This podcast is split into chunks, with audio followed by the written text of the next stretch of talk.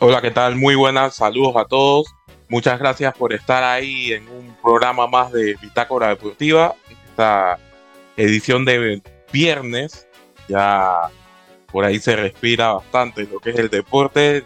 Eh, ya vienen semanas de no parar con el tema deportivo y hay mucha información eh, rondando por ahí, por, las redes y por, el mismo mundo deportivo.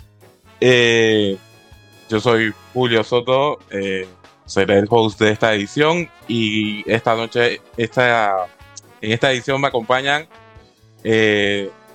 Lauren Rodríguez. ¿Qué tal, Lauren? Muy buenas.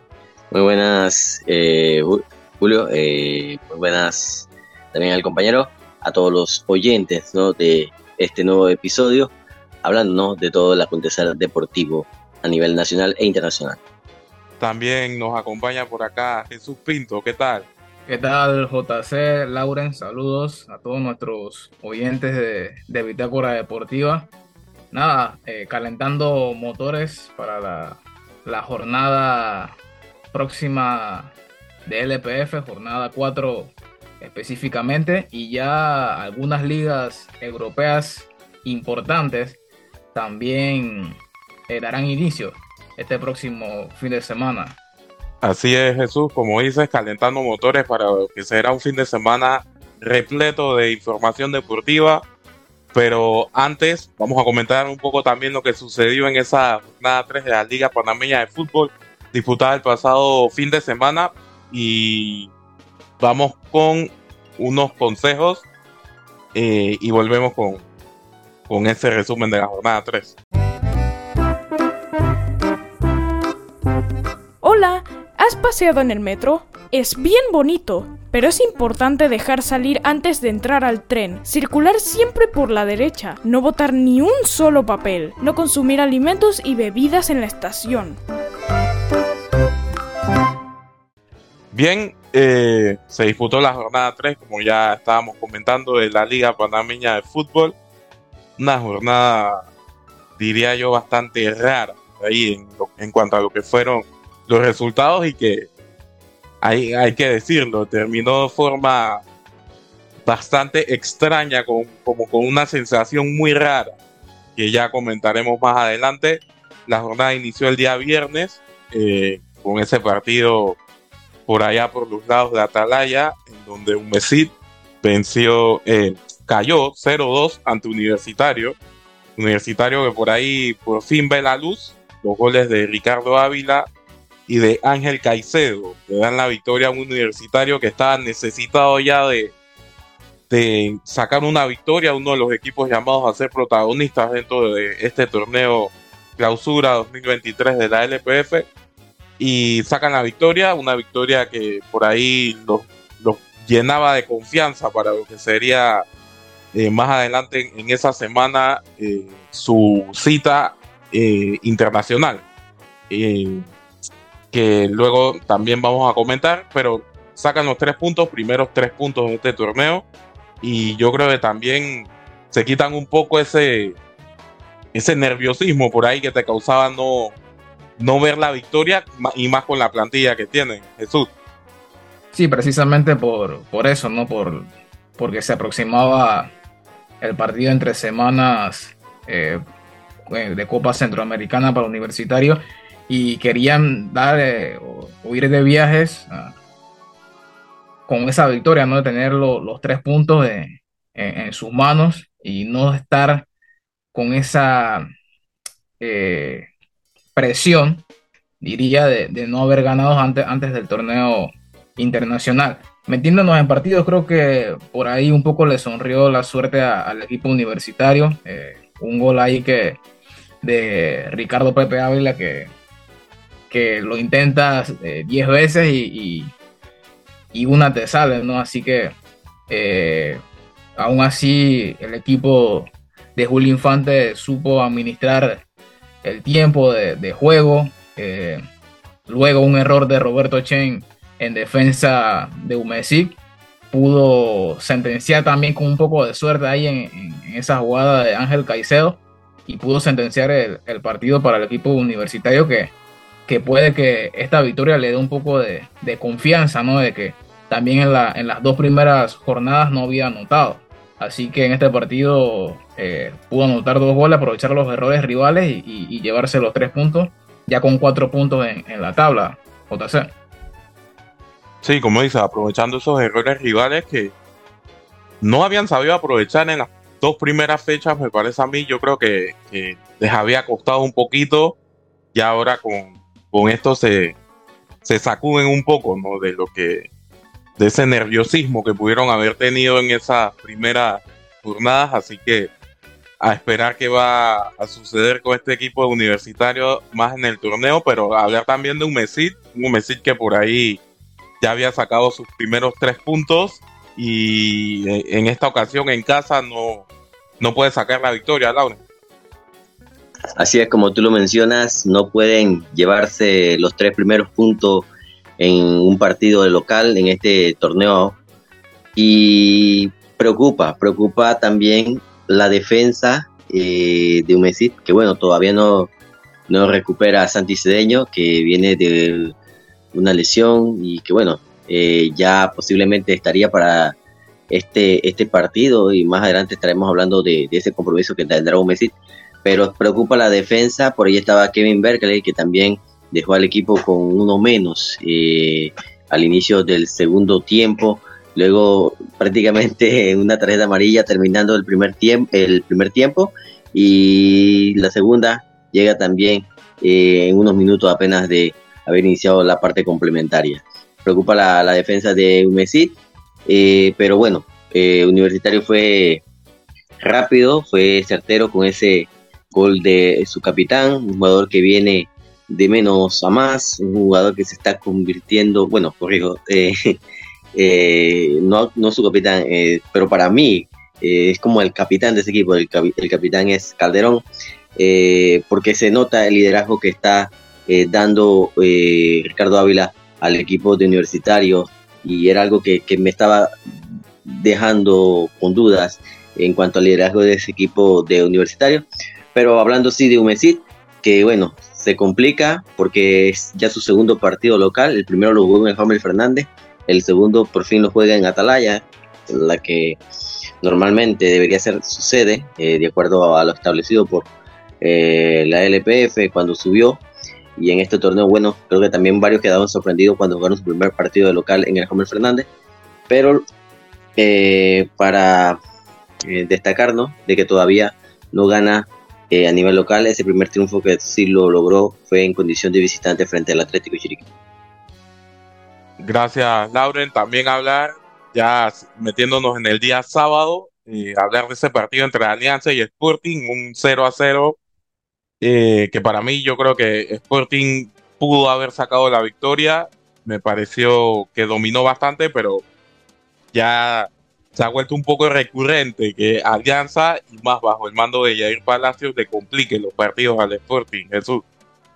Sí, creo que en los últimos partidos la ha tenido eh, la medida. Todos recuerdan es la, la final esa donde Alianza se coronó campeón pero yo creo que también fue factor eh, el tema climático, eh, la humedad. Creo que mermó un poco lo, o el ritmo de juego eh, importado por los, por los dos. Pero yo creo que al fin y al cabo un punto negociable para los dos, principalmente para el equipo de Dónica que todavía mantiene el invicto y queda mucha temporada por, por, por jugarse. Y mientras que el equipo de Jair Palacio, que mostró dudas ante, ante esa goleada ante Plaza, hoy vuelve a, mantener el, cero en el arco, que ha sido una de esas virtudes de, los equipos de, de, Palacio. Lo demostró en ese, precisamente en ese torneo donde salió campeón, donde la fortaleza ha sido eh, la parte defensiva. Así que negociable el punto para los dos que se mantienen en la pelea por, por los playoffs. Sí, así es. Sí, también considero que fue un, buen punto para los dos, principalmente para Sporting, que por ahí mantiene ese invicto y mantiene también la premisa esa que se dice de que hay que ganar en casa y sumar siempre de visitante, como sea.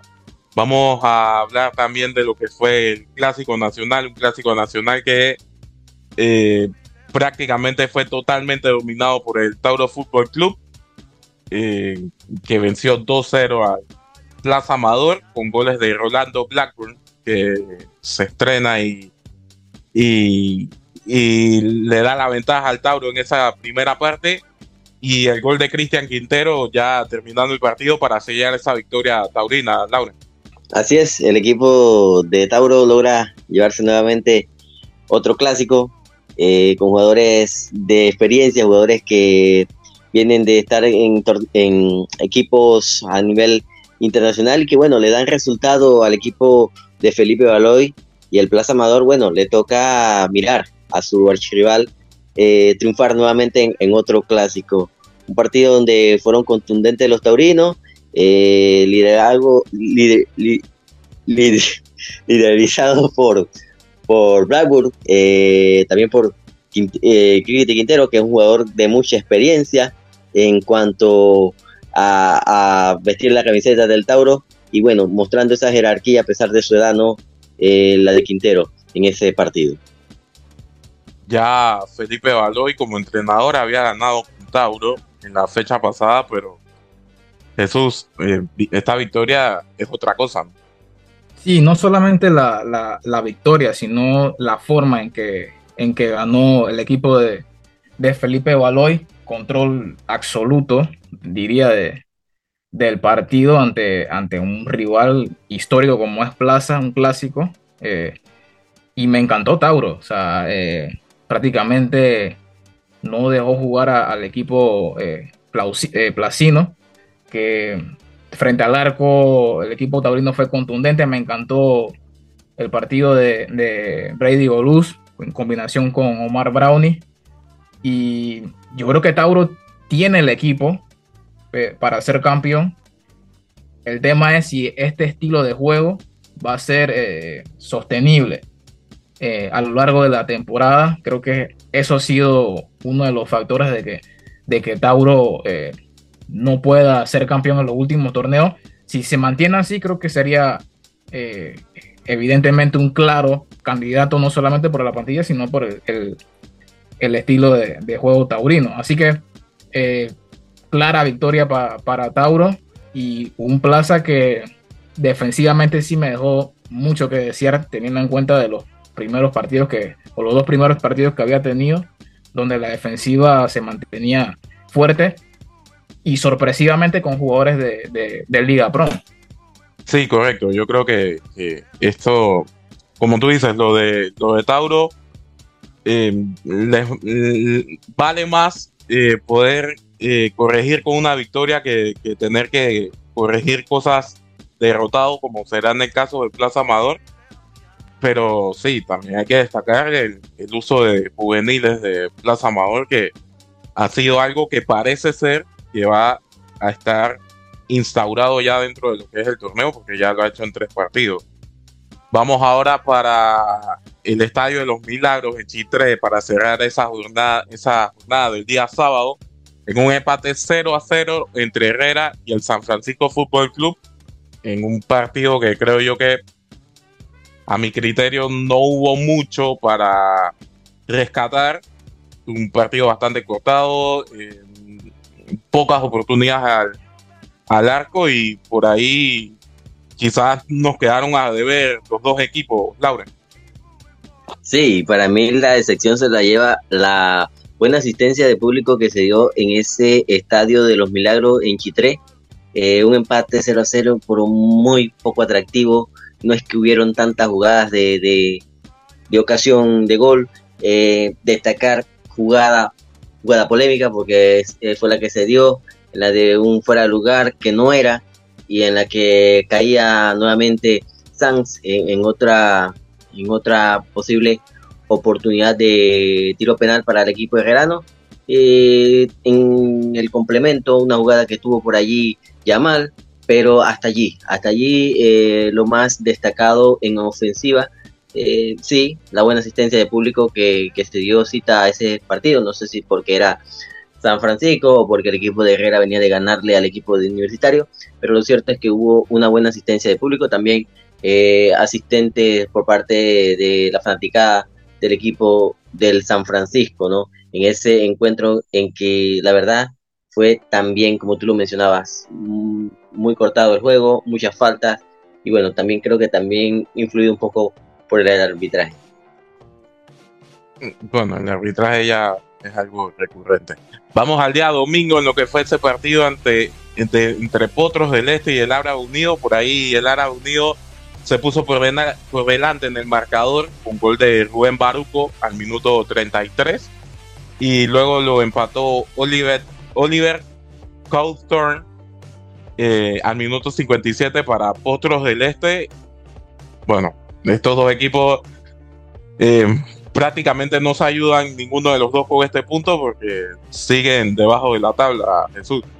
Sí, dos equipos que todavía siguen sumergidos en, su crisis, principalmente el equipo de Arabo Unido que, con Julio eh, ha tenido más bajos que altos en los diferentes torneos. Eh, yo creo que el tema de, de fichajes, de que supuestamente eh, el equipo no está armado como él quiere, se ha hablado sobre eso y ha tenido que usar chicos de, de la Liga PROM. Eh, en ese partido sale lesionado eh, Ángel Sánchez y entra Rigoberto Lindo, chico de PROM. Ahí se ve la falta de profundidad de, banco que tiene el, equipo de, de Ara Unido, un equipo que por su historia debería estar peleando puestos importantes y es todo lo contrario, está creo que a seis puntos de, zona de, descenso. Así que eh, preocupante lo, de Árabe Unido, que no ha levantado en estos tres partidos.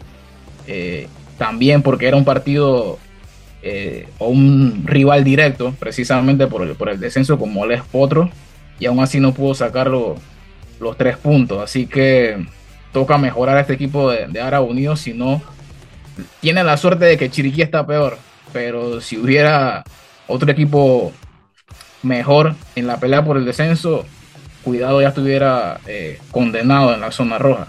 Y el equipo de Potros, yo creo que vi cositas de, buenas del equipo de Ángel Sánchez. Eh, aún así, también la falta de, contundencia le ha afectado a los dos equipos. Pero contra Tauro vi mejor al equipo de Potros que en este partido. Así que no ha sido consistente el equipo de, Ángel Sánchez que todavía no ha querido hablar y eso por ahí preocupa también. Sí, Ángel Sánchez que es otro que también como que mm, se ha quejado un poco de que no ha tenido esos fichajes que ha querido y que ha tenido que usar juveniles para afrontar lo que es este torneo. Mm, el último partido que cerró esta tercera jornada fue la victoria 4-0 de Club Atlético Independiente ante Atlético Chiriquí. Un partido donde antes de que empezara el partido, eh, en las redes sociales, hay que decirlo, no, vamos a esconder nada, se, eh, salió un, como una nota, un comunicado, no, no estaba nada firmado, eh, donde decía que el partido era como una queja de, los directivos de Atlético Chiriquí, donde decía que el partido iba a quedar un resultado. Al final se da ese resultado y, hay un revuelo en, en todos lados por este tema. Eh, hubo hat trick de Carlos Small en la primera parte y gol de, también de Jorge Serrano en esa misma primera parte. Y también hubo un penal fallado por parte de Víctor Ávila en la segunda parte. Poco más que comentar de este partido, porque lo que se dice es, bastante, es bastante feo. Creo que da para hasta para un programa completo de, de bitácora deportiva, que puede que lo estemos tocando un poco más adelante mientras vaya sabiéndose más información. Y sobre esto decir que también FEPAFUT emitió un comunicado oficial donde a través de donde dice que a través de su unidad de integridad se mantiene investigando desde hace varios meses casos de supuestas manipulaciones de partido en la Liga Panameña de Fútbol y Liga Pro. Y que, bueno, si alguien quiere hacer una denuncia o, si quiere eh, decir algo sobre este tema de apuestas y de amaños, lo puede hacer en el correo de integridad.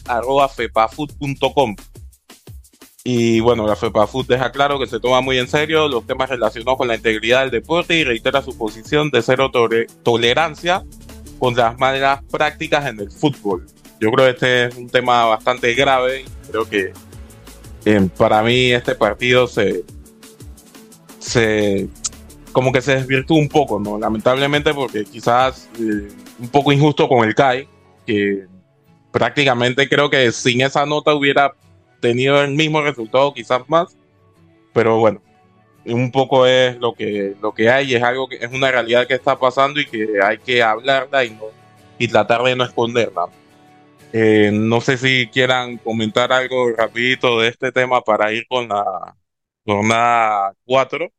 Sí, JC, creo que como tú mencionas, sin ese tema o ese caso de, de amaños a partidos, creo que el partido hubiera sido de trámite, o sea, eh, con o sin amaños, creo que Kai iba a pasarle por encima al equipo chiricano. Por el tema de los amaños, yo creo que es eh, llover sobre, sobre mojado. Eh, ya, ya se venía rumorando sobre eso, universitario en el pasado torneo, lo que está pasando en Liga Pro. solo queda esperar eh, qué dicen las autoridades sobre este tema. Eh, la LPF ha sido siliente sobre este caso, eh, no se ha pronunciado y esperemos que esto se resuelva lo más rápido posible porque honestamente, por más que uno ame el fútbol panameño, la LPF no aguanta ni un resfriado, así que esperemos que esto se resuelva pronto y se haga justicia también. Para mí, eh, para mí es decepcionante. Decepcionante mm, no para, eh, digo, para uno que, que, está en el día a día viendo todo lo que sucede en nuestro fútbol nacional, que conoce las carencias, las limitaciones, uno tolera, ¿no? Pero decepcionante es si queremos que nuestra liga sea más atractiva a, a todo, a todo, a todo, a la mayoría de las personas posibles en nuestro territorio. Y, es que esto no, la, no ayuda en nada, eh, porque lo que queremos es que los fanáticos asistan al estadio, lo que queremos es que los clubes crezcan, pero con esta clase de rumores o de noticias, eh, sin confirmar, por confirmar, eh, como que le quita un poco de seriedad, de competitividad a un partido en que debió eh, que sí, como lo mencionaba JC, lo mencionaba Jesús, tal vez el equipo de lo más posible, lo más probable es que el equipo del CAI hubiera pasado por encima del equipo de, Atlético Chiriquí, lo hizo el equipo de Universita allá en tierra chiricana, también le pasó por encima. Le hubiera ganado, pero cuando sale una nota como esta y cuando comenzamos, rebobinamos y comenzamos a ver tantas cosas que se han dado de amaño de partido, no, no en nuestro país, sino a nivel mundial, como que, chuleta, eh, el fanático, ese fanático que está por conquistar la LPF, como que no creo que se va a sentir atraído a, asistir a un estadio de fútbol y ver un partido en el que va a, ya cualquier partido de la LPF que se venga en este torneo, en el próximo torneo, el que haya visto esta noticia va a comenzar a suponer este partido. No tendrá también no, no, estará también amañado, no sé. Vendrán ese tipo de comentarios. Y allí es donde yo me decepciono porque sé que mucha gente van a tomar esto como de excusa para decir no voy al estadio por este motivo. Y, y lo, que, lo que quiero, lo que queremos todos es que nuestro fútbol crezca, eh, no solo en infraestructura, sino también en apoyo de la fanaticada, así como apoyan también la selección. Sí, totalmente. Y no, ya la persona que piense eso no se le puede recriminar nada hasta que se esclarezca todo lo que ha estado sucediendo, como dice la nota de FEPA Food, en la Liga Panameña de Fútbol y en Liga Pro.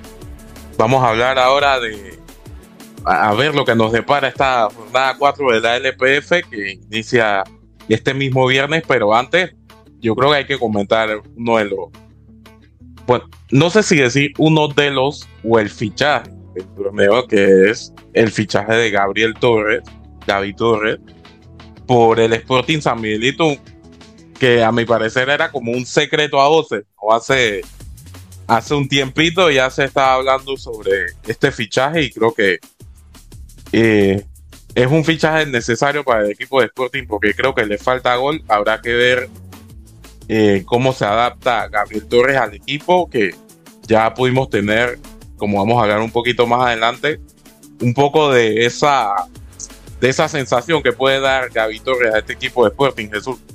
Sí, creo que ha sido, creo que el, fichaje de la temporada, a mi parecer, eh, la experiencia que te da un jugador como Gaby Torres, que 18 años estuvo militando en el, fútbol extranjero, 18 años de donde mantuvo un gran nivel, lo vimos también en su momento con su selección, un jugador eh, que fue pilar, diría, de esa clasificación a, Rusia 2018. Y como tú dices, JC, creo que le viene bien este fichaje de Sporting por esa falta de gol, ¿no? Eh, se le fue Newton Williams y, reforzar con, un jugador como Gaby Torres, creo que eh, creo que basta y sobra, diría, por ya lo mencionado de su trayectoria, ¿no? Así que, de hecho, contra, contra Motagua dio algunas pinceladas de lo que puede hacer eh, con la camiseta de, Sporting en el, en el fútbol panameño, compañeros. Sí, como tú dices, se le ve bien y yo creo que puede aportar algo que le está quizás faltando ahí al Sporting y veremos cómo va terminando esa temporada y qué tanto ayuda también en ese torneo internacional que está disputando el Sporting, que creo que es principalmente para, para el torneo que lo traen. Vamos a pasar a hablar ahora de lo que será la, la jornada 4 de esta Liga Panameña de Fútbol eh, que arranca este mismo viernes en el Estadio Romel Fernández, 8 de la noche, Alianza contra Potros del Este. Un partido, yo creo que por ahí interesante. Es en el Rommel, así que puede que tengamos un poquito de mejor espectáculo sobre la cancha y ver si Potros por fin puede sacar la victoria en este torneo, Laura. Sí, ver si finalmente el equipo de Sánchez logra llevarse esos tres primeros puntos en el actual torneo ante un equipo de Alianza que siempre es protagonista, por lo menos en los últimos torneos, y en el que el actual, bueno, no está desentonando, está eh, realizando un gran papel. Los dirigidos por Jair Palacio siempre tienen con qué, eh, parece increíble, ¿no? Eh, si lo comparamos con otro equipo que siempre se refuerzan, que siempre, o por lo menos históricamente, siempre han estado allí eh, sin embargo, el equipo de Alianza es un equipo que en los últimos torneos eh, se ha metido eh, siendo protagonista en su conferencia, ya levantando una, una copa, una, teniendo una estrella.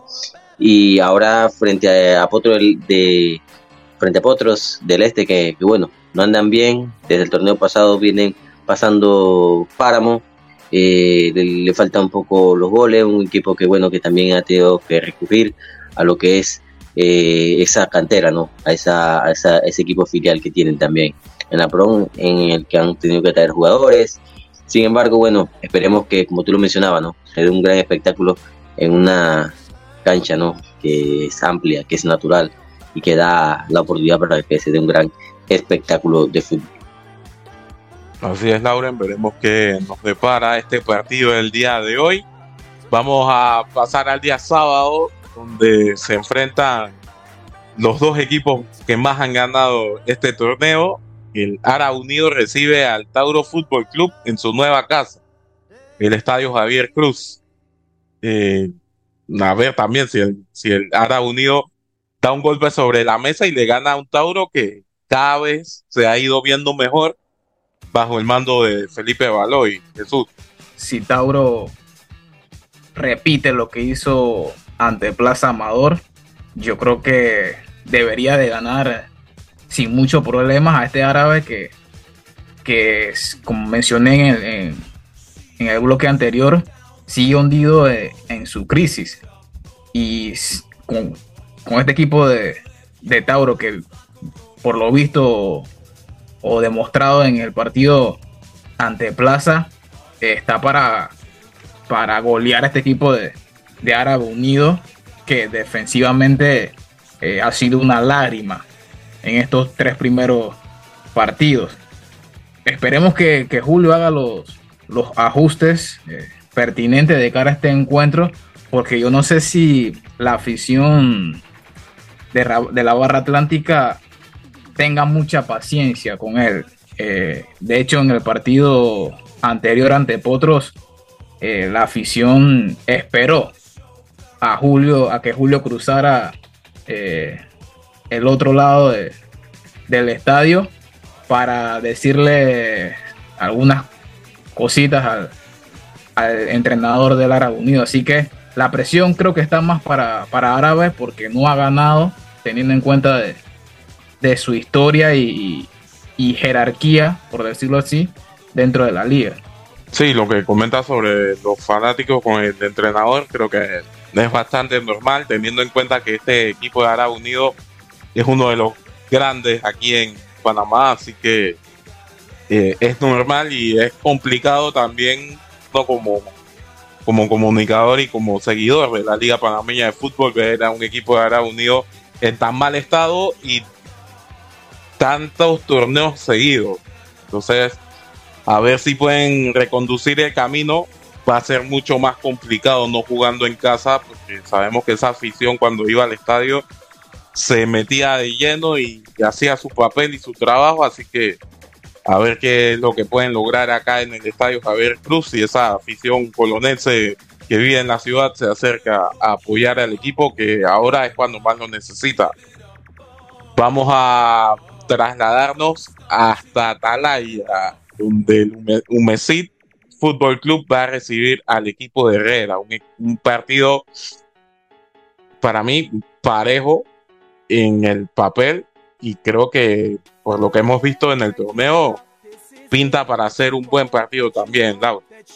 Sí, un juego que sin duda eh, ambos equipos llegan con, digámoslo así, como tú lo mencionas, parejos, eh, más allá de que el equipo de Herreras de Herrera ha sumado ya eh, cinco puntos en el torneo y el equipo de Humesit apenas tres y que no ha sumado en casa. Más allá de eso, creo que ambos equipos están parejos en cuanto a lo que puedan presentar en ese partido, ¿no? En Atalaya, un juego que, que traería, ¿no? Eh, eh, de referencia a ese último partido que jugaron allá también en Atalaya en el último torneo, donde al final el equipo de eh, de bueno, logra eh, vencer al equipo herrerano en ese, en, ese encuentro, ¿no? Allá en Atalaya. Eh, oportunidad para que Francisco Perlo por fin eh, logre sumar su primera victoria en casa. Así es, Lauren. Vamos a cerrar la jornada del día sábado en el estadio de la Universidad Latina en el encuentro entre Club Deportivo Universitario y Club Atlético Independiente. Estos equipos vienen eh, de jugar torneo internacional que puede provocar también eh, cambios o rotaciones en su equipo, puede estar, pueden, pueden que estén mermados por el cansancio del viaje. Así que a ver lo que, lo que será este partido, que veremos cómo ese equipo de Club Deportivo Universitario puede atajar a los vikingos de, de CAI, Jesús. Sí, veremos otra, o viviremos nuevamente la final de, del clausura 2022. Eh, dos equipos que como tú mencionas vienen de, de, ese, de Copa Centroamericana, el torneo internacional, principalmente quizás universitario tenga más fatiga porque es el más reciente, jugó el día martes eh, pasado y veremos cómo administra ¿no? ese, ese cansancio físico porque venir de un partido complicado a mitad de semana más el viaje eh, y luego jugar el sábado ante el campeón, nada más y nada, y nada menos, eh, puede ser, va a ser muy exigente para el equipo universitario. La ventaja de que juega en casa, pero aún así un CAI que, que puede ganar en, en, cualquier eh, lugar, más en la, en la liga local. Así que también he visto al equipo del CAI que juega un poco mejor en, el césped natural. Pero bueno, creo que CAI evidentemente es el claro favorito. Eh, y cuidado va a sacar un poco más de ventaja en cuanto a, a lo físico. Sí, coincido contigo en el que tema que Kai por ahí se perfila como un poquito más ser el favorito y que físicamente pueden que estén más recuperados que este equipo de universitario. El día domingo a las 4 de la tarde, para mí un horario bastante matón eh, para ver este partido en el Estadio Javier Cruz el Plaza Amador va a recibir al Sporting San Miguelito, un necesitado equipo de Plaza Amador. Por ahí recibe a uno de los llamados también a, estar en, eso, en esas fases finales del torneo y con la motivación de ver a Gaby Torres en una cancha como esta y, y también ver cómo, cómo gestiona este equipo de Sporting el, el viaje realizado por el torneo internacional, Jesús.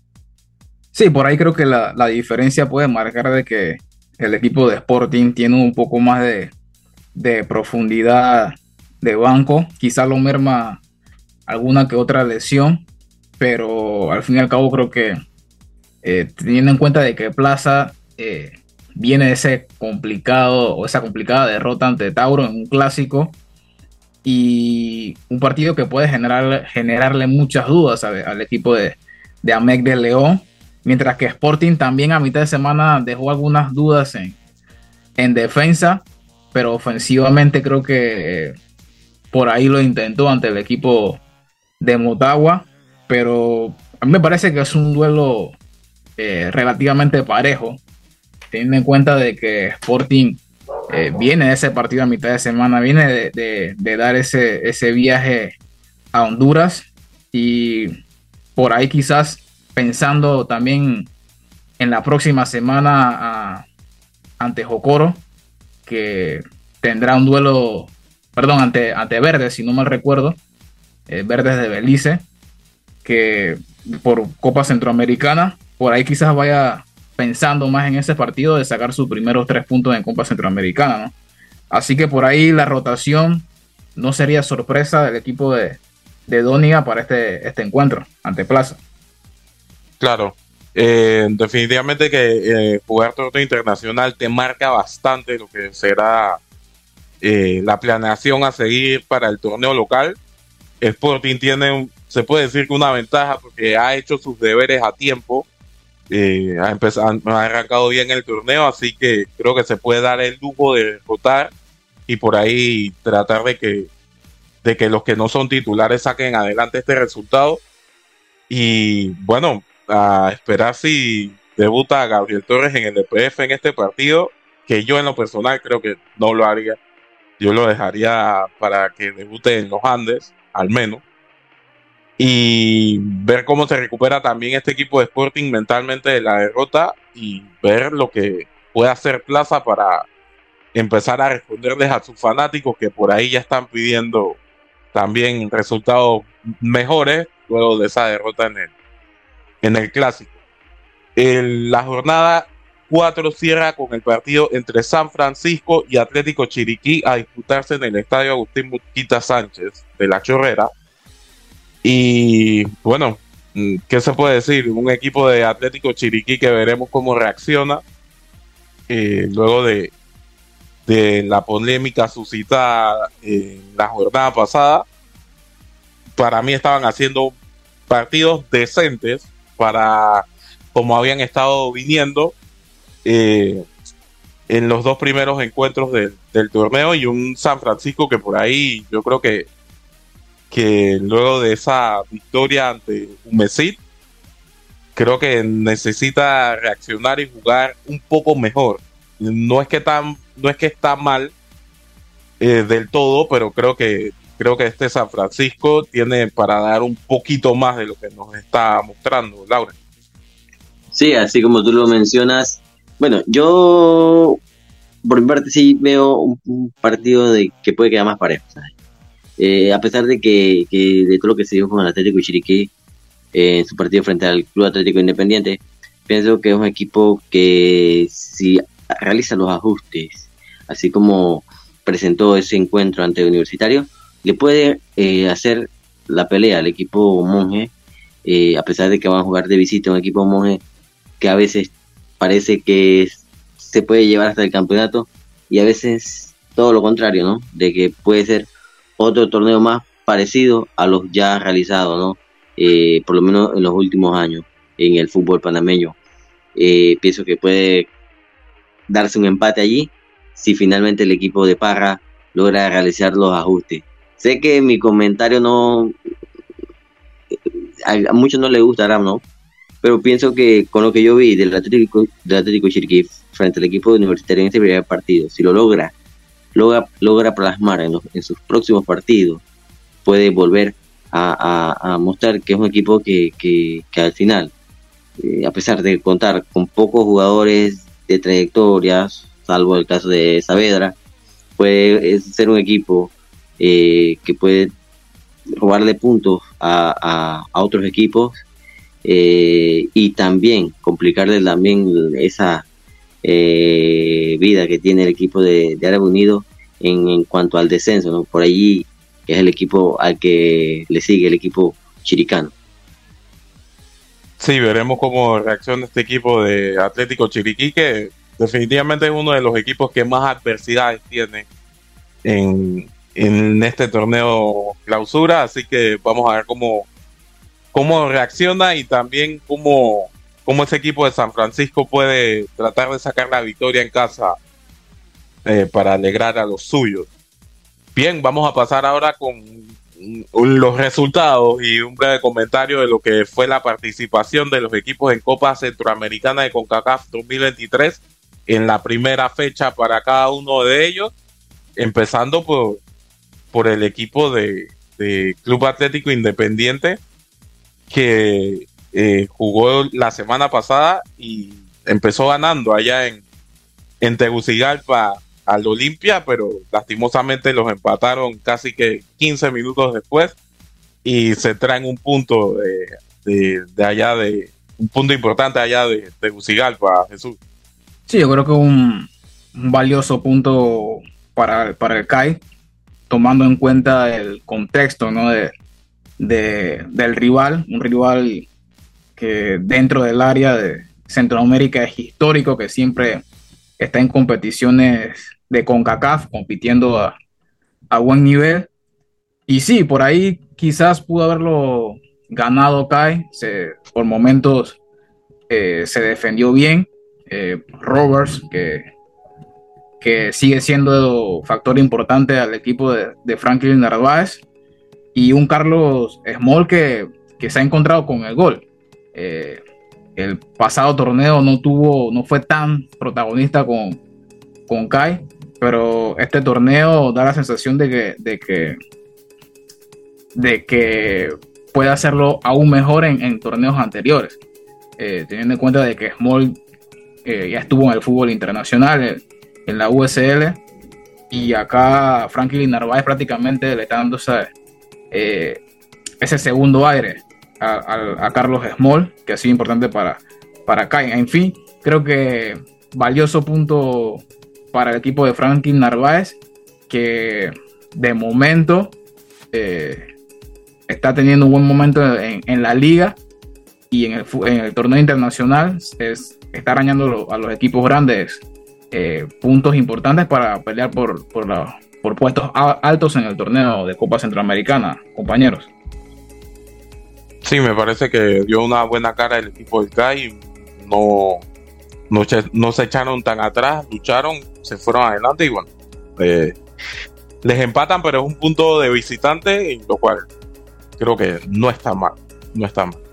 Eh, vamos a pasar ahora a lo que fue la acción de los equipos panameños esta semana en este torneo empezando por el día 8 de agosto, eh, jugaba universitario en la ciudad de Guatemala, en el estadio Doroteo Flores.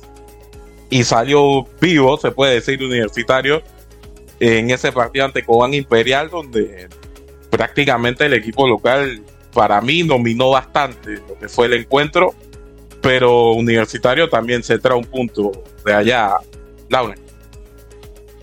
Sí, creo que se trae lo que fue a buscar, porque fue el planteamiento que realizó Infante eh, ante el equipo eh, guatemalteco, eh, pero no deja buenas sensaciones, el sabor de boca creo que, que es medio, que es agridulce, a pesar de sumar un punto, porque sigue siendo un equipo de universitario simple, sigue siendo un equipo de universitario que le falta esa chispa, ¿no? Para por lo menos ilusionar a su fanaticada, ilusionar eh, al pueblo panameño en cuanto a lo que pueda conseguir en este torneo internacional, en cuanto a, un posible campeonato. Lo veo lejos, muy lejos de, esa realidad, eh, pero bueno, suma un punto, eh, que no es malo.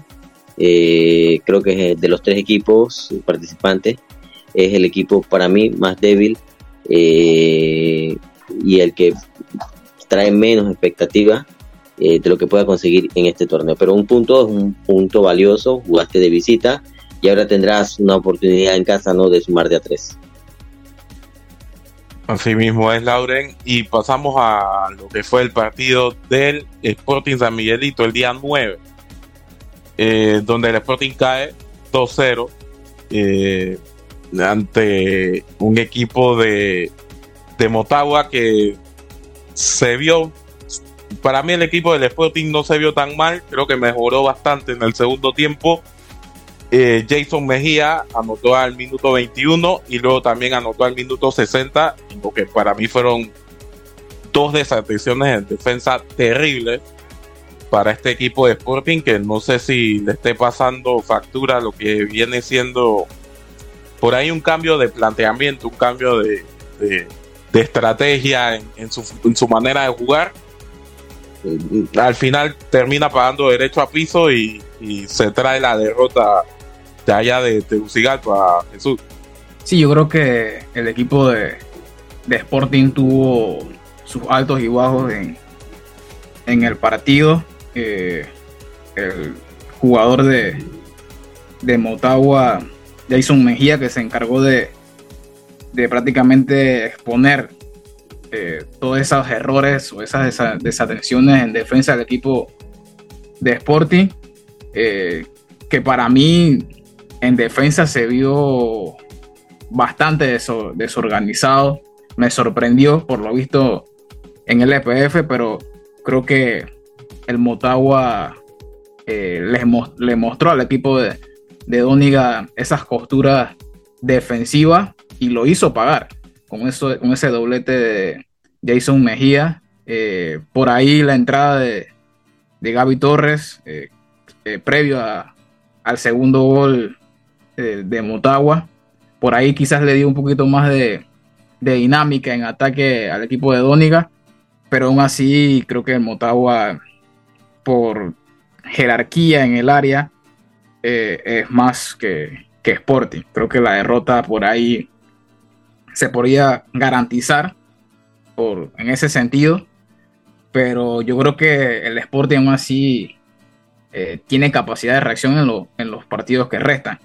Yo soy de los que creo que para poder eh, competir afuera tienes que ganar en casa primero. Y creo que eso es lo que tiene que hacer Sporting, ganar en el torneo local, ser, ser campeón y luego tratar de, de competir con estos grandes equipos del área, caso del, CAI, que, que en su primer año, si no me recuerdo, en torneo internacional, se quedó en, en, playoff, en penales, recuerdo. Así que derecho a piso para, para Sporting en este caso y, toca mejorar en los partidos que vienen. Se le viene un partido eh, relativamente accesible ante Verdes pero aún así no, no puede eh, confiarse porque no ha ganado. Eh, la derrota pudo haber sido esperada para Sporting, pero, ¿sabes? No queda esa sensación como que eh, no era un partido para 2-0 porque termina perdiendo por dos, dos desatenciones en defensa que te dejan ahí como, ah, como que, como que no, no debió ser. Y bueno, eh, los tres equipos ven acción esta próxima semana. Y CAI se va a enfrentar a Chelajú en Guatemala el 16 de agosto. El, también el equipo del Sporting San Miguelito, como ya había comentado Jesús, el 16 de agosto se enfrenta a Verdes acá en el estadio Romel Fernández. Y el día 15, el equipo de Universitario va a recibir en Penonomé al Pocoró. Así que hay acción internacional por acá, por, en, en, la ciudad y en el interior para los interesados. Y bueno, vamos a hacer un, una leve previa ahí antes de, esos encuentros. Y vamos ahora con un mensaje eh, y volvemos con la segunda parte de este programa extenso de Bitácora Río. ¡Hey Bocas del Toro! ¡Juntos crecemos! Porque las bicicletas son muy comunes en la isla, el proyecto de mejoras incluye una ciclovía para así garantizar espacios más seguros para los ciclistas. En los 28 kilómetros de obras, hasta los animales fueron tomados en cuenta. Para ellos hay cruces de fauna que les permitirán ir de un lugar a otro evitando el peligro de los autos. Todas estas rutas harán que Isla Colón sea un lugar aún mejor para vivir y visitar. Con el progreso de Bocas del Toro, juntos crecemos. Ministerio de Obras Públicas, Gobierno Nacional. Bien, estamos de vuelta y ahora toca hablar de algo no tan agradable estaba haciendo esta charla de fútbol que tuvimos en la primera parte del programa. Bueno, eh, nos metemos en baloncesto, en un tema que definitivamente no debería estar sucediendo a estas alturas, pero lastimosamente eh, nos toca comentar que eh, FIBA pues, mandó una nota de prensa el día jueves confirmando que Panamá no jugará el preclasificatorio para lo que será eh, las Olimpiadas, el preclasificatorio olímpico que era a, realizarse, a realizarse en Argentina, eh, debido a que la federación se lo comunicó. Prácticamente eh, lo que sucede es que al parecer la federación, al parecer, es lo que se está comentando, eh, la federación no tiene los recursos para costear el viaje de la delegación panameña y eh, le comunicó a FIBA que no iba a participar. Pan Deportes por ahí sacó una nota de prensa mencionando de que había conseguido los fondos, pero que todo había estado como muy hecho a última hora y que bueno, ya tocará esperar las informaciones que sigan saliendo. A día de hoy todavía FEPABA no se ha pronunciado sobre este tema y es un tema lamentable que se esté dando a estas alturas porque demuestra que un poco que la dirigencia en la federación no ha estado como muy bien o no se están llevando las cosas bien y deja mucho que desear lo, que lo que está pasando con este con esta con esta no participación en Panamá en este preclasificatorio que que, bueno, mm, vamos a esperar las sanciones también que FIBA vaya a imponer por, por hacerles este desplante prácticamente, Jesús. Sí, yo creo que eh, FEPAVA y Pandeportes es el típico, lo voy a poner como para ilustrar lo que quiero decir, pero es como el típico estudiante que le dejan una tarea un mes antes y lo hace un día antes de entregarse. Yo no puedo entender de tanto tiempo se había dicho sobre, sobre el torneo preolímpico y de última hora te acuerdas de que tienes que darle dinero, por decirlo así, eh, a la federa o a la FEPAVA eh, para que puedan viajar y lo haces a, última hora. A mí me parece que es como un mensaje de, de abandono sobre, sobre el atleta panameño. Creo que se ha notado la falta de, de compromiso y de respeto sobre el atleta panameño que ha sido evidenciado a lo largo de, de, la historia del deporte panameño sobre estos casos. Eh, se vienen elecciones y, esperemos que, que la nueva directiva sea todo lo contrario a lo que ha hecho esta, esta directiva de, de, de FEPAVA para deportes y también da la sensación de que eh, FEPAVA no puede ser eh, autónoma eh, en sus gastos y demás. Creo que ha sido un día lamentable, triste para el básquetbol, para el básquet panameño. Así que esperemos que estas cosas no se vuelvan a repetir.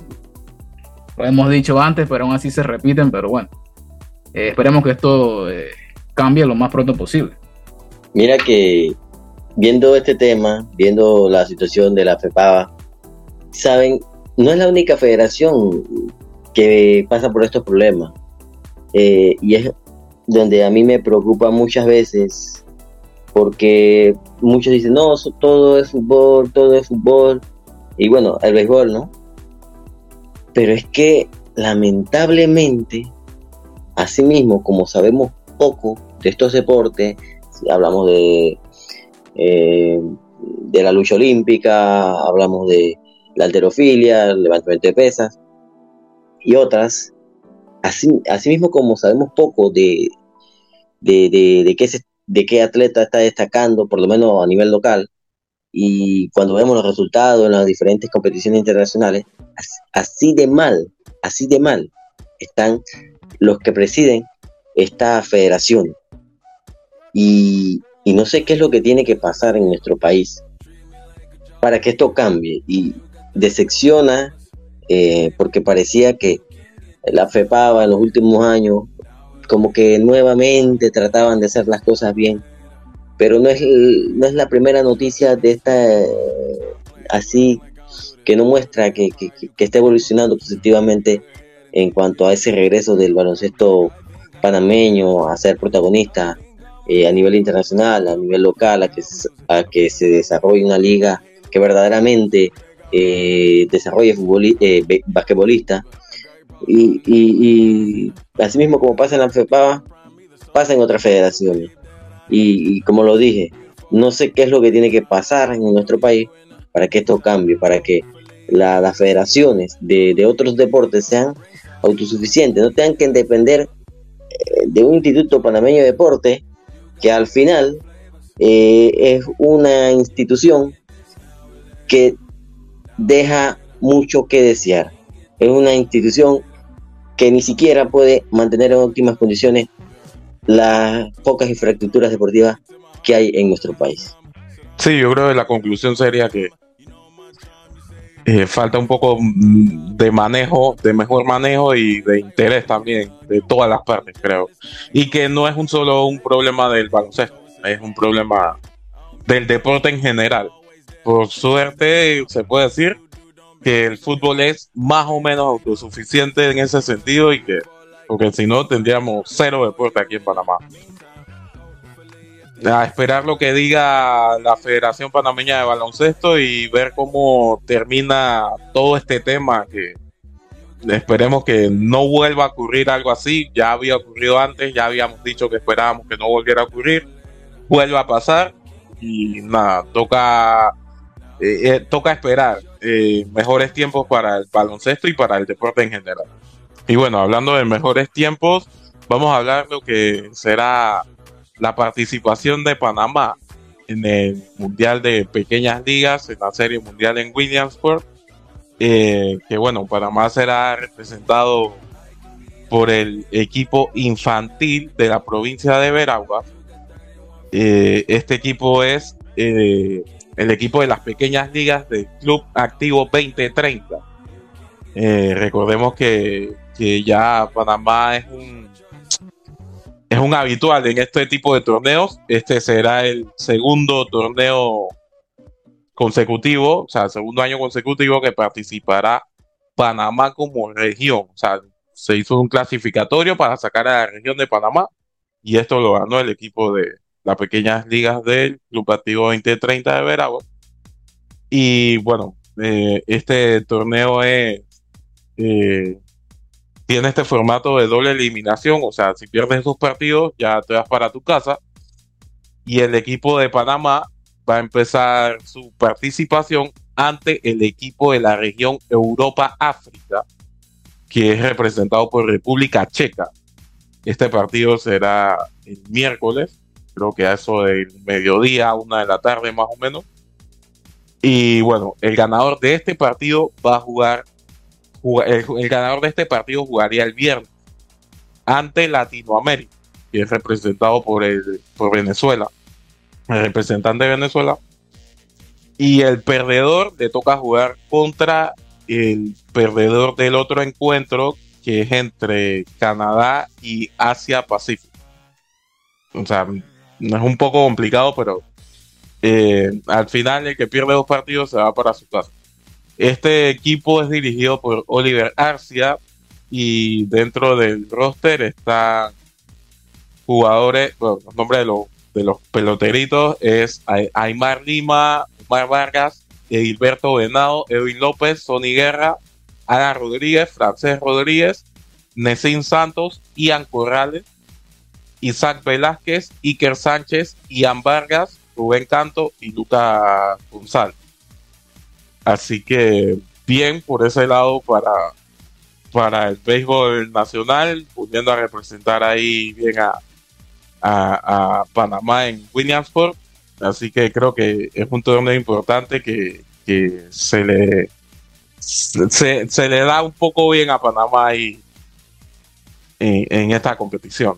Sí, como tú mencionas, JC, eh, comúnmente Panamá eh, compite en, este torneo, eh, lo hizo el, año pasado, pero aún así creo que el manager, Oliver Arcia, que ha trabajado con este grupo durante alrededor de cinco meses, me quedo con las palabras que, que nos dijo a nosotros de que los muchachos van con una mentalidad ganadora hacia ese torneo.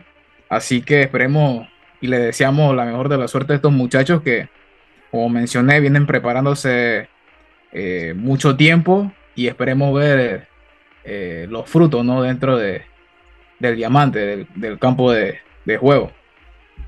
Sí, casualmente vamos a, escuchar esas declaraciones que nos dieron allá en el aeropuerto de Tocumen antes de su salida para Williamsburg, Pensilvania. Sí, bueno, pero que todo, darle gracias a Dios por este nuevo día y estar aquí y ustedes por la entrevista.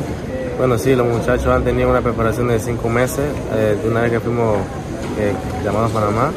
Eh, los muchachos se han preparado bien, han tenido, tienen buena condición física, hemos fortalecido bastante lo que es el picheo y las últimas semanas fueron de pura preparación de física y, y todo su fundamento. Bueno, esta oportunidad se nos ha abierto las puertas de, lograr este objetivo. El sueño anhelado es que traer el mundial para acá y gracias a los muchachos de que fueron en 2001 nos han motivado, incluso nos han hablado sobre todo esto, cómo es el trayecto y todo eso. Y es una oportunidad que no se nos va a brindar de nuevo y tenemos que aprovechar al máximo. Bueno, ha sido muy muy interesante y divertida porque ellos nos han apoyado también y los entrenamientos han sido de relajación, que los chicos comparten entre ellos mismos y se divierten de todo. Sí, claro, claro, esa es la pelota del béisbol veragüense de nosotros, eh, la agilidad, los toque bola y correr la base, eso es lo que vamos a hacer allá. Sí, tuve la oportunidad como ellos como niño de representar a Veragua, pero nunca tuve la oportunidad de William, y ahora que Dios me dio la oportunidad ahora como técnico, creo que la voy a aprovechar al máximo y voy a apoyar al niño lo más que se pueda para tener ese título para Panamá. Bueno, los muchachos están motivados, listos para jugar, hemos tenido una gran preparación, los muchachos están listos, con una mentalidad ganadora y a luchar para tener ese campeonato para Panamá. Bueno, Llevamos cinco meses que ganamos, los tres meses fueron lo que es fuerza y los dos meses lo que fue el gol, rundown, toque de bola, todo eso. Bueno, los muchachos ya van con esa mentalidad de ganar. Tenemos el equipo de República Checa, un buen equipo y a ganar. Como los padres de familia siempre nos han apoyado en un principio, siempre lo que pedimos ellos nos lo daban, igual que el Club Activo 2030. Bueno, como jugador es muy diferente porque como técnico uno tiene un poquito más de presión y bueno, un poco más difícil. Bueno, ya la afición que nos apoyen, los muchachos van al 100%, y bueno, a luchar hasta el final. Antes de cerrar este segmento, vamos a darle ahora un pequeño repaso de la actividad de panameños por el mundo de algunos durante esta semana, Jesús. Sí, en cuanto a panameños por el mundo esta semana, Góndola, Freddy Góndola se reencontró con el gol, eh, jugó los 90 minutos en la, en la goleada de Alajuelense 3-0 a Verdes de Belice. Eh, el gol de Góndola cayó al minuto 53, bien por el panameño que se reencuentra con, con el gol y con la titularidad también, que desde hace rato lo, lo necesitaba. Otro panameño que tuvo actividad esta semana fue José Córdoba en la ida de los playoffs de la tercera ronda de la UEFA Europa Conference League en el empate a cero de visita del Leski Sofía ante Apoel Bercheva. Eh, un José Córdoba que fue amonestado y, jugó los 90 minutos con el, con el, equipo búlgaro. Y en cuanto al béisbol de las grandes ligas, Jonathan Arauz, que se fue de 4-1 y una carrera empujada en la victoria de los Mex 4 a 3 ante los Cachorros de Chicago. JC. Sí, mencionar también la anotación de Jorman Aguilar en ese partido de, comunicaciones ante Tiriangén por Copa Centroamericana. Bien por el, futbolista panameño que fue fichado allá, iba a jugar con CAI casualmente eh, para este torneo y, y al final fue fichado por el Comunicaciones y termina respondiendo en la hora buena, como quien dicen. Vamos a pasar un mensaje para ustedes y volvemos con el cierre de este programa de viernes de Bitácora Deportiva. Hey Bocas del Toro, juntos crecemos. Porque las bicicletas son muy comunes en la isla, el proyecto de mejoras incluye una ciclovía para así garantizar espacios más seguros para los ciclistas. En los 28 kilómetros de obras, hasta los animales fueron tomados en cuenta. Para ellos hay cruces de fauna que les permitirán ir de un lugar a otro evitando el peligro de los autos. Todas estas rutas harán que Isla Colón sea un lugar aún mejor para vivir y visitar. Con el progreso de Bocas del Toro, juntos crecemos. Ministerio de Obras Públicas, Gobierno Nacional. Bueno, estamos de vuelta. Eh, listos para cerrar este programa de Bitácora Deportiva, pero no sin antes comentar lo que se viene este fin de semana, que prácticamente es, el pistoletazo de salida para, para muchas ligas europeas, las, las ligas más importantes de Europa.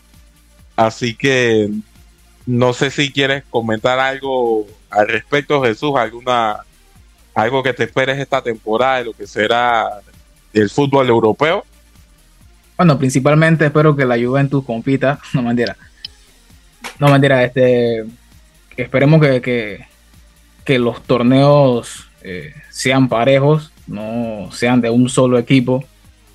Eh, en cuanto a, a, la Champions League, eh, que haya buenos partidos principalmente, que todos los equipos grandes eh, compitan entre ellos y, de la forma más espectacular posible porque eh, no queremos partidos de que 0 a 0 y tal. Pero en fin, creo que esperemos una buena temporada. Hay equipos que se han armado muy bien. Eh, me ha gustado cómo, cómo, ha fichado el Arsenal, el Milan. Me ha gustado cómo, cómo el equipo rosonero ha hecho sus incorporaciones y esperemos que, sea una gran temporada en, las diferentes ligas y, en este cierre de mercado veremos qué sorpresas hay por ahí. Eh, ya hablaremos de, la lesión de, de Courtois que se perderá prácticamente todo el año con el Real Madrid. Por ahí se habla de, un nuevo arquero para, el equipo merengue, caso de, de De Gea, por ahí se mencionó el nombre de Keylor Navas. Pero bueno, y la novela de, de Mbappé que que si se va o se queda de, en el Paris Saint Germain.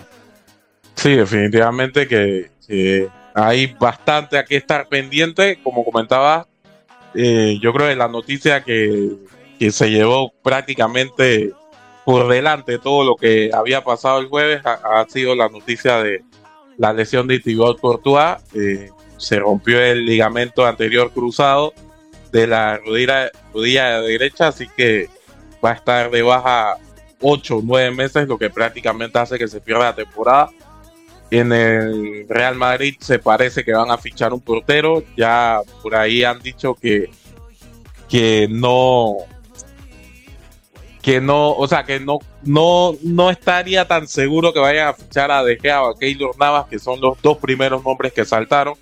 Habrá que esperar a ver qué hacen. Recordemos que Luning también está por ahí de suplente. Es un buen portero para, para representar la camiseta del Madrid también. Creo que toca esperar un poco. También se habla también de la lesión de Arda Guller, que por ahí dicen que se tiene que operar también. La oficial todavía, pero se dice que la lesión le está molestando y va a tener que pasar por el quirófano. Y bueno, creo que esas han, sido las dos lesiones más importantes de esta semana. Eh, la semana pasada vimos una lesión muy fea en, eh, provocada por Marcelo, que creo que ya todo el mundo la ha visto. Eh, se hizo súper viral. Ese jugador prácticamente le tiene que reconstruir la, la rodilla nuevamente. Y bueno, hablar de los fichajes, todavía faltan bastante tramo por cerrar en el tema de fichajes, eh, ya se hizo oficial la salida de Frank del Fútbol Club Barcelona. También se está por cerrar el, fichaje de Moisés Caicedo por el Liverpool. Una cifra astronómica casi, me parece que es demasiado lo que, lo que se está pagando en el, por el ecuatoriano. Así que toca esperar que cierre este mercado para tener bien eso, bien detallado esos traspasos y ese resumen de lo que podremos ver en lo que serán las ligas europeas esta temporada. Vamos ahora también a comentar un poco eh, mm, sobre lo que nos traen nuestros amigos de Big Fact Picks. Eh, nuestras Ones to Pick van a venir eh, cerrando el programa, pero los amigos de Big Fat Picks nos tienen una noticia sobre ESPN, así que la vamos a escuchar. Un saludo a los amigos y amigas que escuchan el podcast de Bitácora Deportiva. Somos Fat Picks y les traemos los Ones to Pick para el fin de semana. Pero antes queremos compartirles una noticia de suma importancia para el mundo de las apuestas deportivas y es que ESPN, el denominado líder mundial en deportes, ha entrado en el mundo de las apuestas deportivas por medio de un acuerdo con Penn Entertainment valorado en alrededor de 1.5 billones de dólares.